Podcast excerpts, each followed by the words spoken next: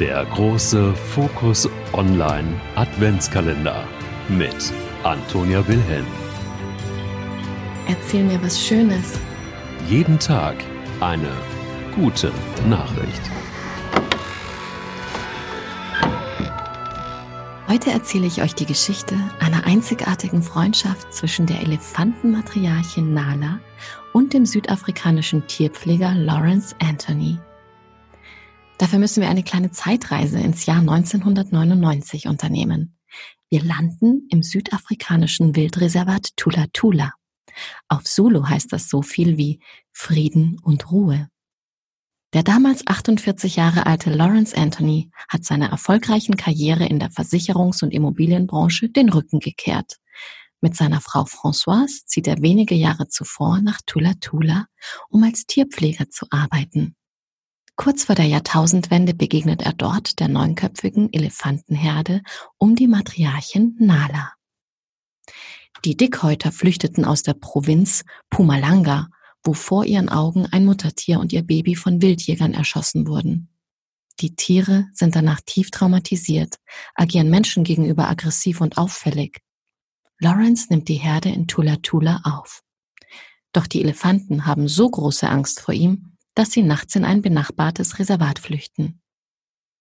Um ihr Vertrauen zu gewinnen, zieht der Tierpfleger einige Monate zur Herde. Er schläft in der Wildnis unter freiem Sternenhimmel an der Seite der Elefanten. Tag und Nacht flüstert er leise und melodisch auf Nala ein.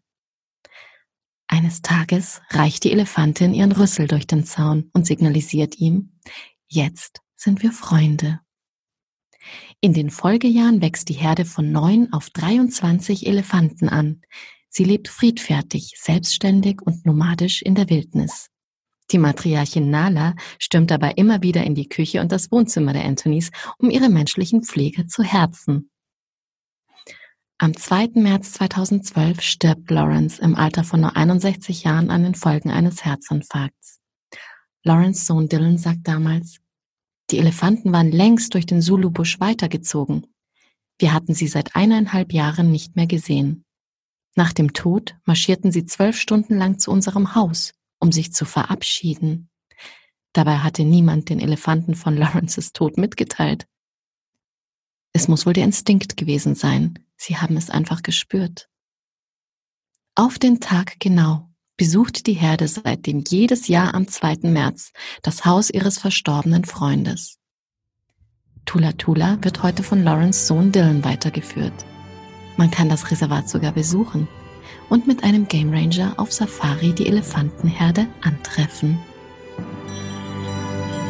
Der große Fokus Online Adventskalender mit Antonia Wilhelm. Auch morgen wieder.